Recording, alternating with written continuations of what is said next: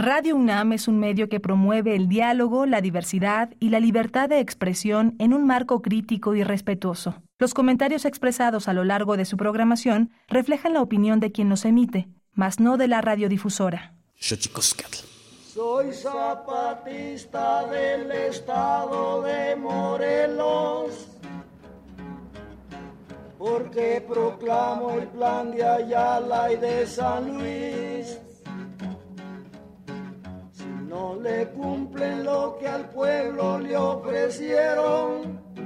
Sobre las armas los hemos de hacer cumplir. Soy zapatista del estado de Morelos, porque proclamo el plan de Ayala y de San Luis no le cumplen lo que al pueblo le ofrecieron. Sobre las armas los hemos de hacer cumplir.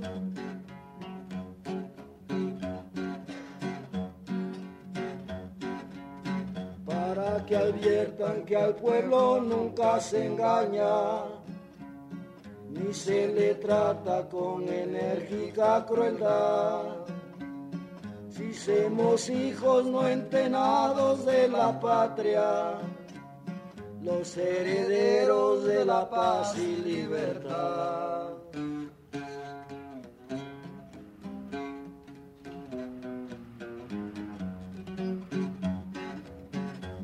Sublime general, patriota guerrillero que peleó con gran lealtad por defender su patrio suelo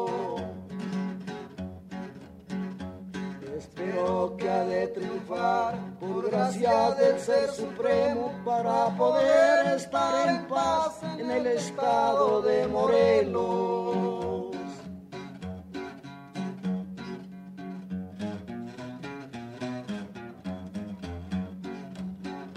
Sublime general, patriota guerrillero que peleó con gran lealtad por defender su patrio suelo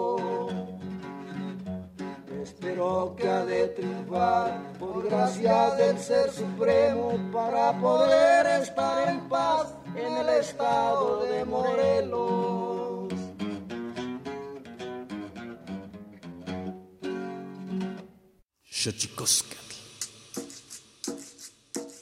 El collar de flores comienza a hilarse. Es momento de ir a lo profundo. Radio UNAM presenta Xochicóscatl Collar de Flores. Con Mardonio Carballo, hacemos revista del México Profundo.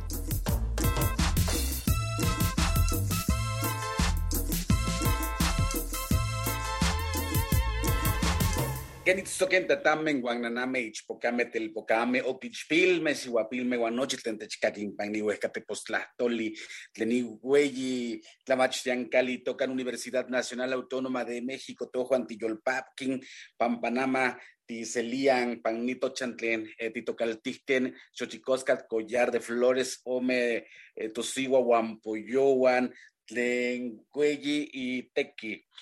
Hola, ¿qué tal, señoras y señores, señoras y señores, niños, niñas, jóvenes, jóvenes, eh, todas, todos aquellos que nos escuchan a través de este invento maravilloso que es la radio, la radio de la Universidad Nacional Autónoma de México 96.1. Nosotros muy felices de recibirle a usted en esta casa a la que le hemos puesto nombre de collar de flores y que hoy se viste de gala para hablar del trabajo importante de dos compañeras, eh, dos compañeras que hacen que este país sea menos pesaroso en materia de justicia para los pueblos indígenas. Pero antes de que otra cosa suceda, vamos, vamos pues con estas cápsulas eh, que hemos estado poniendo aquí para recordar la memoria de otra luchadora social importantísima, Digna Ochoa. como defensora de derechos humanos. Que en este país tenemos que dejar de acostumbrarnos a la impunidad.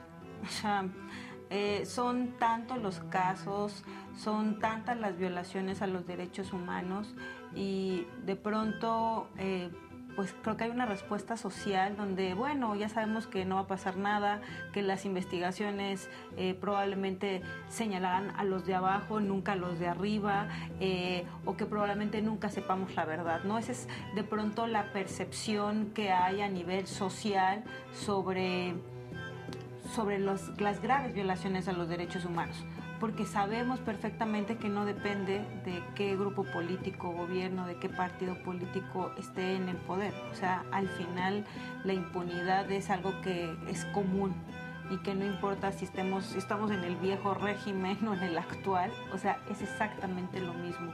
Los niveles de impunidad no han disminuido, lo que sí se ha agravado son las, las violaciones a los derechos humanos, ¿no? El contexto cada vez es más complicado.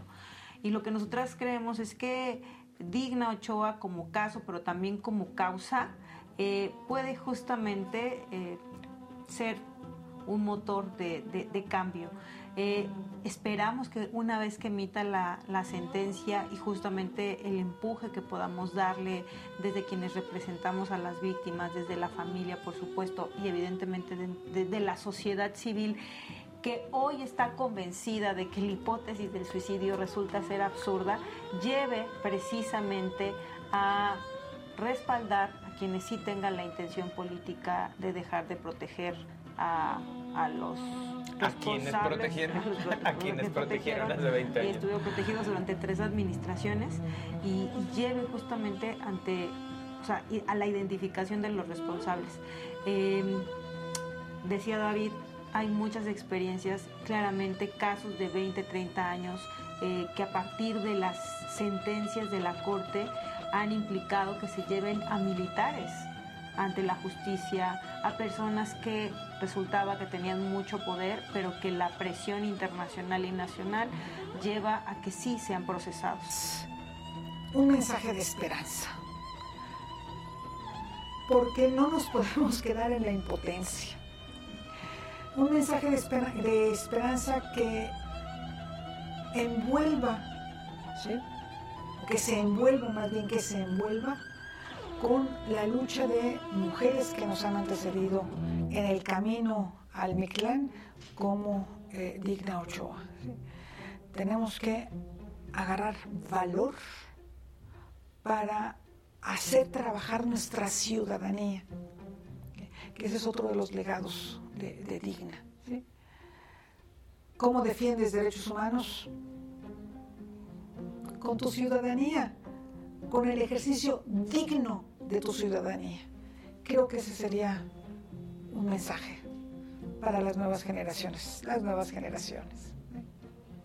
Digna Digna es una producción de Libres Films y el Grupo de Acción por los Derechos Humanos y la Justicia Social con el apoyo del Fideicomiso para la Promoción y el Desarrollo del Cine Mexicano en la Ciudad de México, Procine. Para la realización de estos podcasts contamos con los testimonios de Carla Michelle Salas, David Peña, Jesús Ochoa y Plácido, Orfe Castillo, Mariana Castillo Calderas, Alicia Pérez Duarte,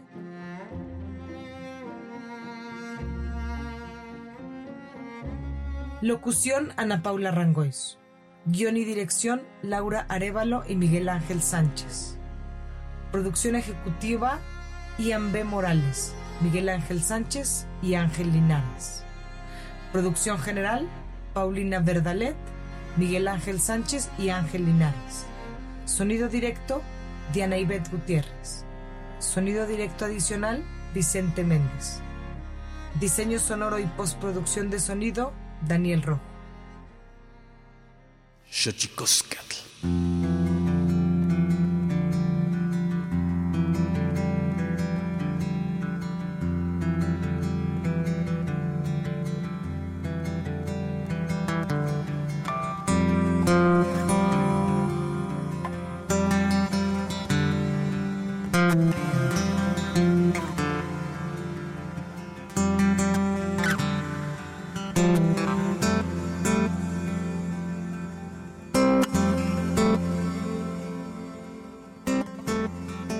Decía, están con nosotros eh, dos compañeras cuyo trabajo desde el derecho, eh, desde la abogacía, ah, pues hacen, insisto, que este eh, país que tiene tantas deudas pendientes en este rubro sea menos, menos pesaroso.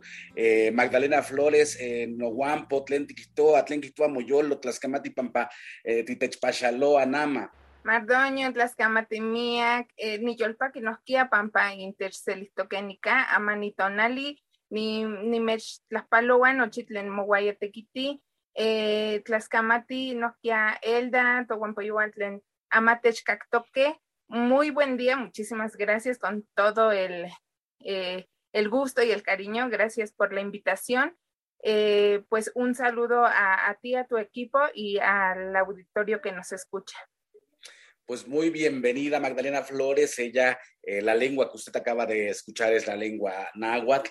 Y bueno, de eso vamos a estar platicando, lenguas indígenas, lenguas indígenas y derecho, procesos judiciales donde están involucrados compañeras y compañeros eh, eh, indígenas. Y bueno, Magdalena ha hecho, es, es hablante de Nahua de la Huasteca, licenciada en Derecho por la Universidad Nacional Autónoma de México, promotora de las culturas originarias, se ha desempeñado como docente de la lengua y la cultura náhuatl y como jefa de departamento en la Dirección General de Educación Indígena, la DGI, hasta la fecha. Eh, hasta la fecha ha colaborado en varias eh, publicaciones en derechos humanos y también está con nosotros Elda Misraín Fernández Acosta. Ella es compañera hablante de la lengua Atenec, también abogada, también activista, también defensora eh, del territorio, defensora de la lengua. Y bueno, nos da muchísimo gusto, Elda, que estés con nosotros aquí en Collar de Flores. Hola, muy buenos días. Takanene Chictayanel, Buenos días a todos, gracias por la invitación y pues me siento muy contenta de poder compartir un poquito de las experiencias. Pues qué maravilla de tenerlas aquí, compañeras, dos, eh, dos compañeras eh, indígenas, abogadas, y bueno, eh, hablar de esta situación que a veces, o en la mayoría de las veces, las compañeras y los compañeros que llegan a procesos judiciales no tienen traductores y muchos compañeros no tienen tampoco defensores que puedan hablar su lengua y muchas veces estas situaciones determinan que lleguen hasta la cárcel. Quiero empezar contigo, Magdalena, porque es algo que tú has hecho mucho, eh, traducir, interpretar en procesos judiciales en la defensa de compañeros y compañeras indígenas. Sí, pues Tú dirás, Magdalena, hacia pues dónde Cuéntanos esta experiencia, Magdalena, que creo que es importante para la gente que nos está escuchando aquí en Xochicosca, Collar de Flores, eh, tener un panorama de las vicisitudes a las que se enfrentan las compañeras y los compañeros. Sí, eh, pues Tlaxcamatimiac, Nelnelia, Kena, Tohuampoyua, eh, Monelijita, Kema, Itztoque, Kehani, Panse, Cualantli, o Panse, Tequitlán, que Quintestemolia, Tla, Kipianse, Tlacoli, o in, inikniwa in Guampoyowa, Juan eh, Owi, Pampa, eh, Huesca, Huesca Nemi, Huesca Itztoque, Ashnochipa Itztoque Incha, Ashtequiti Sansesco, Campaweli Tequiti, Juan eh, Owi, Quema, eh, Yohuanti, Ashki Guamachiliano Chini, Tequitle Mochiwa y Castilan Tlastoli, Inguaya Tlanahuatiani, in, in, Inishpa Itztoque, Juan owi owi moita eh, que ma que pan ministerio público que mansi yon yon ashkitan tla yuanti elima sewalme eh, a ashkin otlaskin tlatlania tikitose ashmaskin tlatlania tla elima sewaltzitzi eh, pero no kia monekiskia kin kin tlatlanilice wan kin kinita se kanke tlakatke o kanke itztoke kanke maskalke eh, para quitarse las más igual sí Juan tla eh, tla iskino ni mansi kino tskia akin kitlastol cuepa eh ay ashikinon pano eh que mansi hasta campa que hasta que ampaquita y Juan de ashki guamachilia tlen kistoa huascayo sano quitemoa eh, akin kitlastol cuepas Juan panotos camier hora. Eh, bueno, lo que acabamos de comentar un poquito es que eh, definitivamente la situación sigue eh, difícil para las personas que se enfrentan a un proceso desde, en este caso en el ámbito penal, desde que están en el Ministerio Público, desde la misma detención, no se detectan, no hay eh, como un protocolo que sigan de verdad, o sea, las, las autoridades como para identificar a personas si son o no pertenecientes a una comunidad indígena, si se requiere intérprete o un peritaje cultural.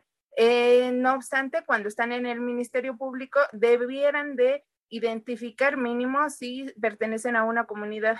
En, en un último proceso que me enfrenté hasta eh, en, en, el ámbito penal con personas indígenas el año pasado, no les preguntaron tan solo eh, si era, si pertenecía a una comunidad indígena. Eh, nos hemos fijado que muchas veces están en el formato, en las preguntas, y se las saltan de habla medio habla el español y ya no preguntan esas, esos puntos. Eh, y sin embargo, pues es cuando eh, eh, ya sea en ese ámbito, ya pasadas las horas, porque ahí también tienen un término, y a muy avanzadas horas, si es que lo llegan a detectar, apenas están haciendo el trámite o mejor les dicen a las personas, ¿sabes qué? no digas que eres indígena para que esto sea más ágil, ¿no? Y sigue ese problema de eh, que no, ah, no asisten intérpretes eh, o en su caso los peritos culturales. Sin duda eh, es eh, eh, es una situación recurrente eh, en estos procesos donde se ven involucrados compañeras y compañeros indígenas.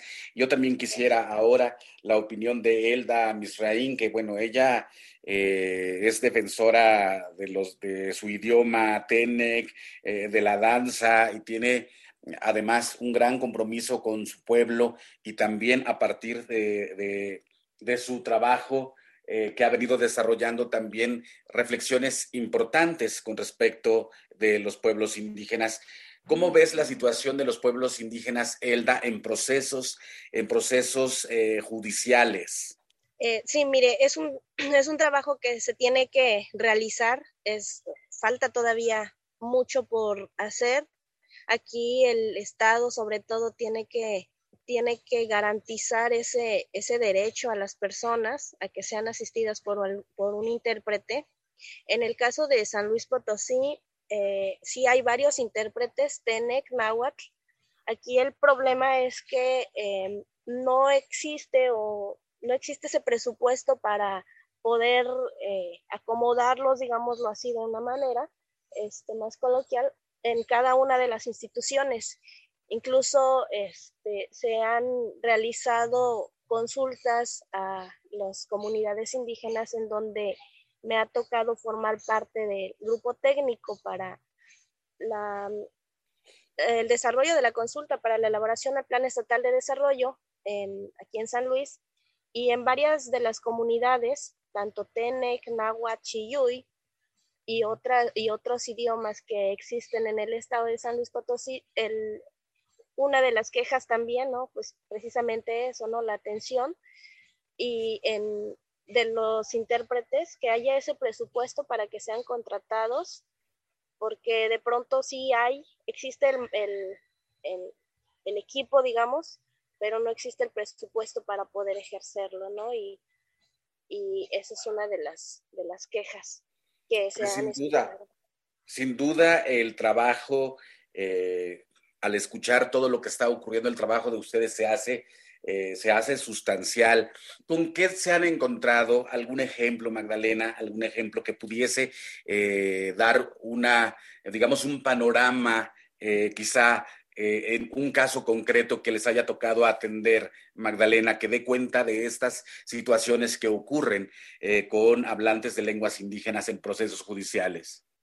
muchas gracias que na, nikitak ni ni xihuitleni ompanok eh, seto awi seto guampo siwat tlen nika ni tekiti eh, techa nika ni ni wey altepet wan eh, kitzkihke pampa kisliaya kalahki panse eh, tienda comercial wan itoka soriana nelia Juan ki kislihke para ya tlachtehki kichtehki se mayonesa. Ya y no kislihke ki kichtehki Juan eh, ni que no es que se patrulla y, y calteno no pa no pa tienda.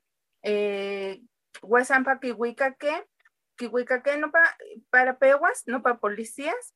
Eh, John ashkil ashkitlastan que tleno la la ini este la masewalsi lentikamati pero que na kitlastan que tome kislis que achitowi mate makatomi wan ya no peca ki kawase este bueno ashke ashiltiti para ministerio público. Ya ashmokahki wan kinihli ashnimitzmakasleno pampanayon ashnitlaxtektok ni mayonesa nechmakak no patrona kislia kanke nitekiti. O sea nani este nikilkahki nikaltewas nekalteno huasca yekan kalaki huasca hijino eh, kiwikake hasta eh, pero kistoa miak vueltas que maga que no para allá Juan hasta te ipa que ashiltito para Ministerio Público. Para Ministerio Público, eh, yo Juan ti y conewa, este, te que len panoyaya, Juan ti que ah, pues maquito, eh, eh, ya más igual sí, para maquihuicaca y el Ministerio Público, tlen más igual sí y para Iguayaltepec. Juan, ahí que no, pero eh, que es que amo, amo que no me así que esto mejor, Juan, para ni man si matlamini, Kisto na ashleno ni tlachtektok, wan anima sewalsi wan ihneki ma mochiwa kuali nitekitl. Wan echtlahtlanihke tomi ne policías neohtli. Ah, no, pero no pa, no pa xkipia importancia. Eh, no panok, eh, hasta teipa, eh, panok miak horas, sawelsi, no pa ya que este, no pa intérprete para ya eh, Camatía y Tlastol, Camatía y SH español, que en Camatía español, pero no que Camatía y Tlastol, Juan Mase, sí, Juan Esquino. Eh, que man, que huica que el Ministerio Público, eh, can que más igual sí, moneki, quien, quinita se Juan dice, hasta nepa, así no pa intérprete, pero ya en el, en día panotoya mi hora, este, John Ashke Kaulia llama panoca en Teixmatkawa, John Ashke Kaulia llama este, maki ar, eh, metztehtemi tukeltoyaya, wan ihkino, tlemach fiero, eh, pampa tlenaki tikehtikihtoa, tlenakin axkipiatomi wan tlenakin masewalsi, achi más fiero, pan no nochi ni tlemach. Bueno, se los comento ahora en, en español. Eh, justo fue el año pasado, no hace mucho, que, que una mujer indígena, náhuatl, justo aquí en la Ciudad de México, se enfrentó a, esta situación tan terrible de, discriminación, de, em, de pues esta injusticia por ser pobre, por ser mujer, por ser indígena, ¿no? Que se repite día con día y eh, a pesar de que se está trabajando pues para que esto se erradique.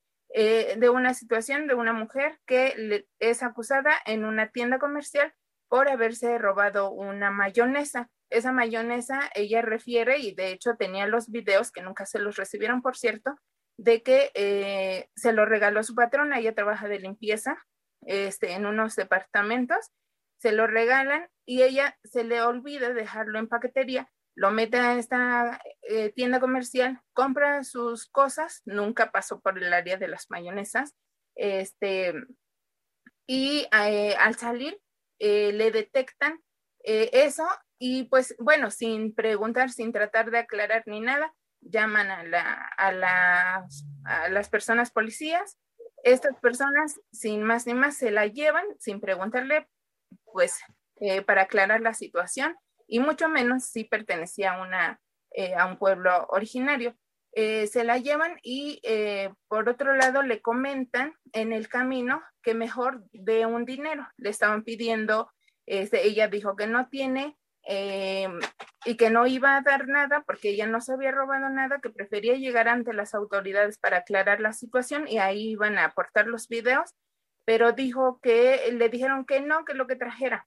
Bueno, al final le estaban pidiendo 400 pesos, cosa que ella este, no quiso acceder. Eh, le dieron entonces, dice que vueltas y se tardaron bastante para en lo que ella pues eh, aportaba el dinero y este, finalmente sí se la llevaron a un ministerio público, a un ministerio público, este, el, no la especializada justamente para indígenas que hay en la ciudad. Entonces ahí al llegar, eh, pues no le sugirieron que no comentara si era indígena porque eso iba a retrasar el, el procedimiento y que era mucho más fácil si no decía, si más bien si negaba que era pertenecía a un pueblo indígena y que hablaba una lengua. Eh, cosa que la señora no accedió afortunadamente. Em, le, se contactaron, bueno, los, sus hijas eh, y pues le sugirieron que este, se le sugirió que pues ella dijera que, que, pertenecía a una comunidad indígena y que se le trasladara a la especializada de, a personas indígenas. Entonces, para esto, pues le tardaron bastante eh, el procedimiento, no le permitían ni, ni, tomar agua, ya se le habían hinchado los pies, este, su medicamento no, no se la podía pasar, no se podía comunicar con sus familiares. Eh, la trasladan efectivamente este, a la especializada de atención, atención, a personas indígenas, pero bastante este, pasadas las horas y, eh, y pues hasta allá fue que, que llegó la persona que, que le interpretó en, en náhuatl y en español. Eh, no obstante, bueno, pues esta situación de, de la extorsión que le quería, o, bueno, lo que le querían solicitar los policías, pues no lo tomaron en cuenta. Lo, sus pruebas, de hecho, solo era una cuestión de aclarar, ni siquiera tenía que llegar a un proceso y demás. Ella le llevaron este, los videos para, para aclarar que en ese momento se lo había dado, de hecho, este, su patrona eh, le regaló una olla de barro y cositas y un poco de despensa, entre ellos la mayonesa, pero no se lo, no se lo aceptaron y bueno, fue un calvario para, para la señora, para su familia. Y este, y bueno, se publicó ahí en el Face una situación pues de molestia, de enojo, y por, por esta cuestión de que pues es mujer, es indígena, es pobre, y pues, eh, eh, pues la injusticia, ¿no? La carga de injusticia que se estaba llevando a cabo. Pues sin duda, eh, ejemplos pequeños copos de nieve que nos dicen en qué situación estamos en materia de la impartición de justicia, de los debidos procesos, cuando eh, involucran o están involucrados hablantes de lenguas indígenas. Estamos aquí en Xochicóscat, Collar de Flores. Vamos a nuestra sección dedicada a develar los secretos de los idiomas, porque los idiomas tienen sus secretos. Cuepa. Xochicóscat. El Instituto Nacional de Lenguas Indígenas presenta Tlactolcuepa o la palabra de la semana.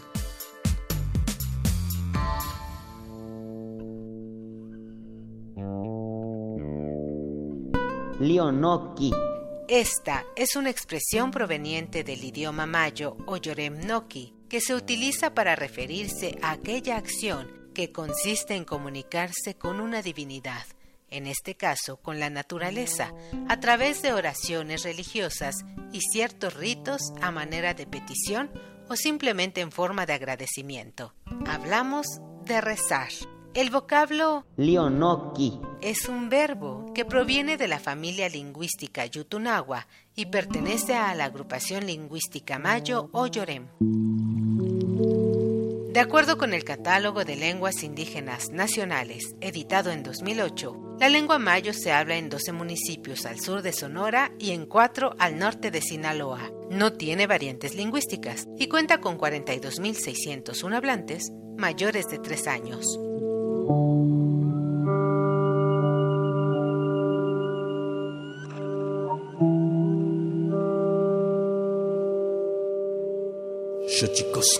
Pluriversos PUIC, un mundo culturalmente diverso. Espacio en colaboración con el Programa Universitario de Estudios de la Diversidad Cultural y la Interculturalidad.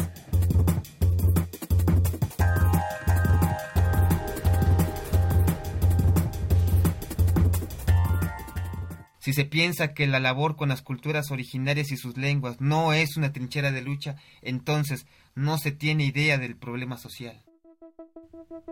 Tubini Mastojo es hablante, educador y promotor independiente de las lenguas ñañú, tun, sabi y náhuatl. Bajo la iniciativa Mastojo, Lenguas Originarias, realiza tareas de documentación, preservación y difusión de las lenguas indígenas y sobre todo genera una reflexión crítica de lo que debería significar hablar una lengua originaria en estos días. Deberían significar rebeldía, deberían significar autonomía, deberían significar pensamiento crítico descolonizado, deberían significar posturas políticas concretas, deberían significar trincheras claras de lucha social, deberían significar dignidad, deberían dejar de significar indígena. Bajo su óptica, el enfoque adoptado por el gobierno mexicano ha originado un indigenismo oficialista, sumiso y dependiente a los apoyos del régimen, en el que la autorreflexión crítica desde los propios pueblos originarios en muchos casos no existe o es mínima. Estamos llenos de artistas, sopranos, raperos, actores, poetas, caciques, sacerdotes, políticos y académicos indígenas que buscan becas para publicar libros, ganar premios, ganar una plaza, tener un puesto en el gobierno o en las instituciones. Prefieren antes ser indígenas sometidos que generar surcos de acción tangible. En un país donde la población indígena supera los 12 millones de habitantes, Mastojo se pregunta, ¿en qué momento se encuentran esas voces? ¿Qué papel activo deben asumir los mexicanos originarios? ¿Qué hacer para dar vuelta a este ventriloquismo indígena, indigente, indigno? Descolonizar el pensamiento como acto de disidencia real, ejercer el permanente cuestionamiento de la totalidad, emerger la capacidad de crear desde la lengua originaria, desde su pensamiento, con postura crítica y ruptura ideológica. Tubini Mastojo se despide con una frase en su lengua materna ñañú, como un pensamiento que espera llegar a cada uno de nuestros radioescuchas. La palabra es el quien la manifiesta.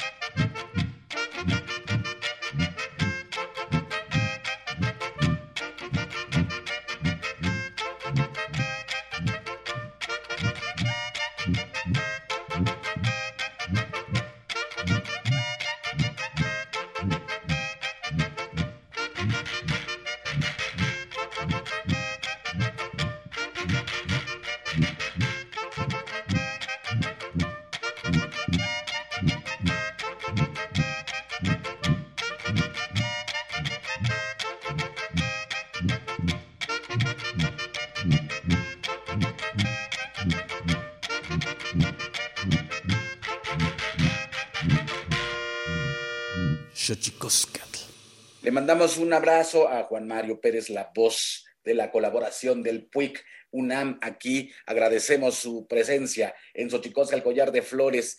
Elda, ¿cómo se llega? Elda Misraín Fernández Acosta, hablante de TENEC, activista, defensora de derechos humanos, abogada, eh, música eh, tradicional, cantora. ¿Cómo se vuelve uno todo esto, Elda? Pues mires, es por amor, yo creo también influye mucho la educación, la educación desde chiquitos y el hecho de yo haber crecido con mis papás, abuelitos, eso también aporta mucho y, y nos enseñan a, a, defender sobre todo nuestra historia, nuestra identidad, eh, nuestra cultura, a defenderlo ante, ante todo. Eh, este proceso también de globalización, ¿no? Y estamos ahí eh, luchando día a día para que esto no se pierda y mucho tiene que ver la voluntad de las personas, el querer hacer las cosas, el querer mantener vivo este, la palabra, el sueño, eh, todo lo que, lo que nos, nos han enseñado o, o nuestros abuelitos nos están dejando, ¿no? Sin duda importantísimo. ¿Cómo, cómo ha, hecho esto, Elda, que tú eh, buscaras un proceso formativo que te permitiera eh, todavía ahondar más en estas situaciones y ayudar más, Elda?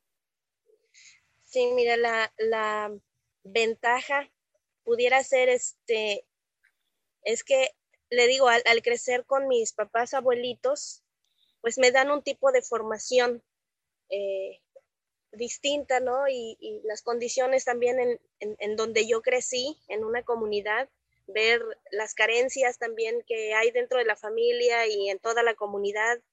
Este, también el hecho de vivir eh, fuera de, de la casa de mis abuelitos, vivir en un albergue también te da otra forma de ver la vida, ¿no? Crecer también al lado de, de, dos papás, por decir, decir así, este, que adopté como papás, dos familias que fueron también mis, mis papás. este, mm, me dan también cada una de, de las familias un poquito de lo que ellos tienen y eso me hace valorar mucho las cosas, ¿no? Y también valorar lo que tengo, porque eh, no sé si puedo decir que es una ventaja o desventaja eh, haber crecido con, con o más bien no haber crecido con mis papás biológicos, este, Mm, y, ver otro tipo de familia, conocer cómo viven, ¿no? Y que me hayan adoptado y yo aprender de ellos, para mí fue bastante enriquecedor porque cada uno tiene lo propio y, y enseñarme sobre todo e, ese conjunto, juntar todo ese conocimiento en, en luchas, en defensa, en mantener vivo lo que somos nosotros los TENEC, pues sí, me, me da ese ánimo para seguir haciendo lo propio en donde quiera que me pare, este, tratar de ir cambiando un poquito este tipo de, de conciencias también, porque tiene mucho que ver este, la conciencia de las personas para poder hacer las cosas y querer hacerlas, no limitarse. Entonces, este, mucho me ha ayudado eso, vivir en tres familias. Es una maravilla esto que estás platicando, Elda. Eh, a lo mejor si nos das también un ejemplo, pero ahora en positivo, algo que te haya dado muchísimo gusto hacer en relación al ejercicio de tu profesión, la defensa eh, de compañeros y compañeras. Seguro tendrás alguna anécdota eh, que pueda inspirarnos. Claro, este, tuve la oportunidad de poder colaborar con la Defensoría Pública del Estado, eh, cerca de mi, del municipio en donde, en donde yo vivo. Y ahí fue tan bonito ese trabajo porque me permití también eh, apoyar, tuve el apoyo de, de, mis jefes, por decirlo así, en ese sentido, este, para poder yo eh, trabajar o estar en el momento que, se requiere, no sé, en algún proceso, en alguna detención sobre todo este, nos hablaban, habíamos dos intérpretes, Tenec y Nahuatl, y, este, y nos íbamos cada vez que se requería de la presencia de un intérprete. Entonces, eh, había también un ministerio público hablante del idioma Tenec, entonces yo veía que sí eh, se le daba esa importancia de, que las personas tuvieran el acceso a un intérprete en todo su, en proceso, por decirlo así. Y el problema, como lo mencionaba, es que éramos, somos, éramos tan pocos o pocos contratados y, y sí había mucho más intérpretes que no podían abarcar todos, ¿no? Entonces, algunas personas sí podían disfrutar de ese derecho, otras no, porque ya no había este, intérpretes ahí disponibles, por decirlo así, para que llevaran a cabo su trabajo. ¿Por qué? Porque el Estado también este, está bastante limitado en proporcionar y garantizar ese, ese derecho. Eh, pero sí, en la mayoría de los, de los casos que pudimos eh, ver y resolver dentro de la Defensoría, pues fue bastante gratificante, eh, fue muy bueno porque ver el apoyo sobre todo de las personas eh, al agradecimiento también y, y, sentir esa confianza, ¿no? De, poder expresar y decir qué fue lo que realmente pasó. Entonces ayuda mucho porque ya estar en tan solo pisar las oficinas del Ministerio Público se menciona, ¿no? De que es muy común sentir el miedo y el miedo también te limita a expresar lo que realmente pasa y, y ya estando un, un, intérprete ahí, pues me decían, oye, qué bueno que estás aquí, qué bueno que hablas el TENEC, ¿por qué? Porque así yo también ya puedo sentir ese apoyo y, este, y expresar lo que, lo que pasa conmigo, lo que pasó, o, bueno, en su momento incluso en la declaración, si está bien, está mal lo que va a decir, si es bueno rendir una declaración o no, o sea, hasta qué tanto eh, perjudica o, o no. Entonces, este, sí han habido, se ha hecho un, un buen trabajo. Ahorita este, ya no estoy en, en, la defensoría, pero este, en algún momento que se me requiere, pues yo voy a este, en donde, en donde haga falta, ¿no? También porque es parte de lo que nosotros eh, vemos y sentimos y el apoyo se da a cualquier hermano. Eh, si, si, está en la posibilidad de, de, darlo, se hace con todo el gusto y, y para eso estamos, para apoyarnos. Pues qué maravilla, estamos aquí en Xochicosca, el collar de flores, platicando con Magdalena Flores de la Cruz, ella es abogada náhuatl, y con Elda Misraín Fernández Acosta. Eh, quisiera preguntarte, Magdalena, ¿dónde estás trabajando ahora? Eh, pues Gehaman y Tequitistlalochtli y PAN y Comisión Nacional de los Derechos Humanos y PAN y Cuarta Visitaduría General.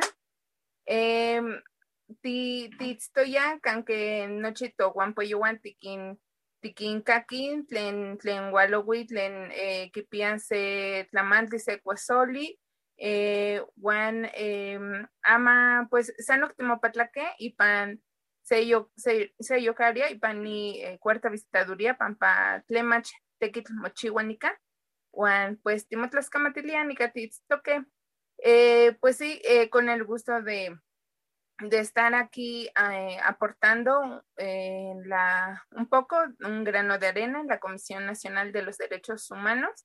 Estamos en la cuarta visitaduría general como visitadora adjunta y bueno, estamos atendiendo pues la, las situaciones que, que, llegan en esta comisión, que de hecho pues son de, de todo tipo. Hasta hace un tiempo pues estuvimos eh, atendiendo en el área de vivienda y ahora estamos eh, incorporándonos, incorporándonos al área de, eh, pues de mujeres y hombres como igualdad sustantiva. Es un programa muy grande también que se está trabajando y pues bueno, aquí estamos con el gusto.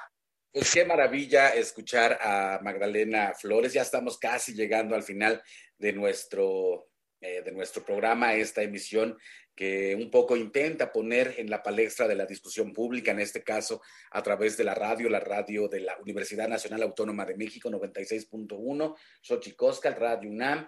Y pues nada, hemos platicado esta mañana con Magdalena Flores de la Cruz y Elda Misraín Fernández. Elda, ¿en qué andas, Elda, ahora?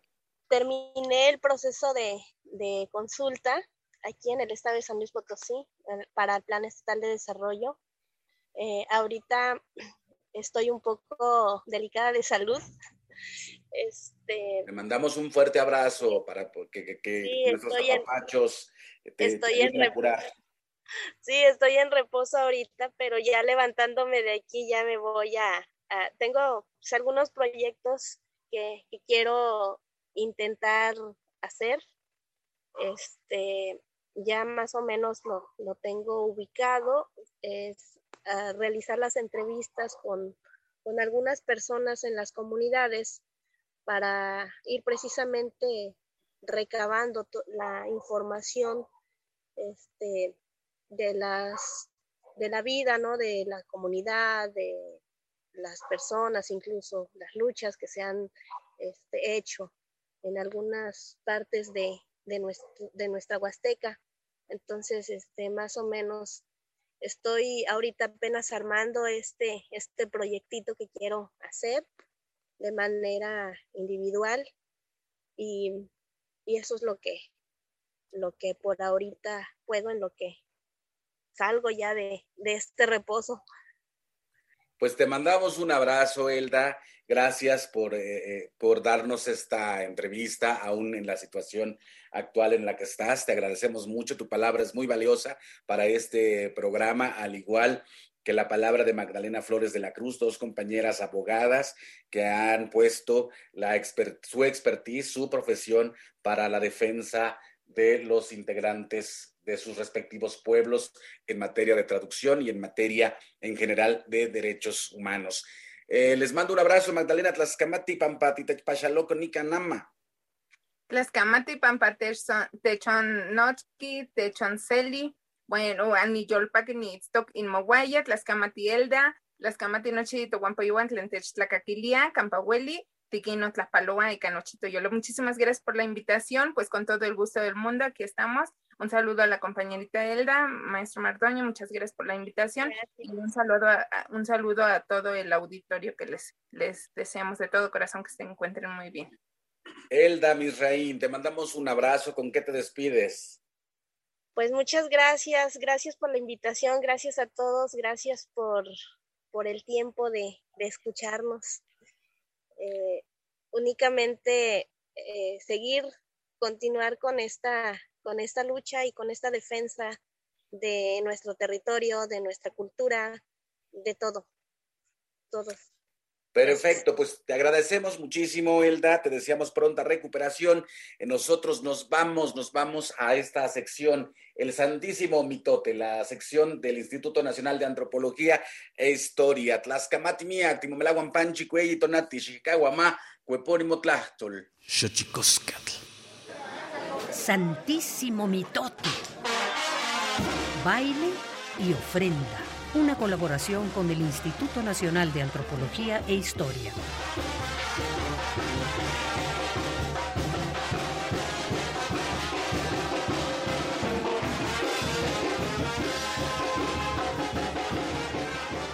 Este 21 de marzo es un placer saludarlos desde la Fonoteca de Lina. Soy Benjamín Murataya y les invito a conocer algunos datos sobre las piezas musicales que presentamos a lo largo de la emisión. Soy zapatista del estado de Morelos, porque proclamo el plan de Ayala y de San Luis. Al inicio, escuchamos un fragmento del corrido Soy zapatista del estado de Morelos considerado como el himno zapatista porque casi siempre se cantaba en los campamentos guerrilleros zapatistas durante el periodo revolucionario de principios del siglo XX. La letra y la música son de don Marciano Silva y la interpretación es de Mauro Vargas, primera voz, y bajo quinto e Ignacio Vargas, segundero. Es una grabación realizada en 1983 por Irene Vázquez Valle y Manuel Vázquez Valle. La investigación corrió a cargo de Carlos Barreto Marc. Es parte del repertorio del disco Corridos Zapatistas de la serie Testimonio Musical de México. La segunda pieza que escuchamos fue Son Zapateado. Lo interpreta la Banda Filarmónica de Yatsachi El Bajo, Oaxaca, asociación civil bajo la dirección del maestro Eduardo Luna. La grabación es de Martín Audelo Chicharo, llevada a cabo en 2004, con investigaciones de Eduardo Luna, Dioselina Conde y Benjamín Muratalla.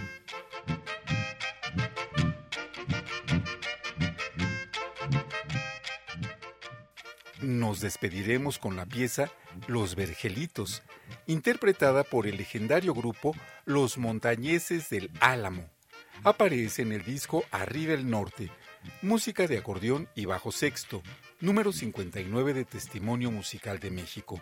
Este fonograma es una antología de artículos coordinada por el historiador Luis Omar Montoya Arias. Les invitamos a visitar el sitio www.mediateca.ina.gov.mx para conocer todas las piezas que forman cada uno de los discos. También los invitamos a escuchar el seminario en línea Antropología, Historia, Conservación y Documentación de la Música en México y el Mundo a través de nuestro canal de YouTube Fonotecaína. Este martes a las 17 horas haremos un viaje a la memoria a través de la Pirecua. Les esperamos. Se despide Benjamín Murataya. Hasta la próxima semana.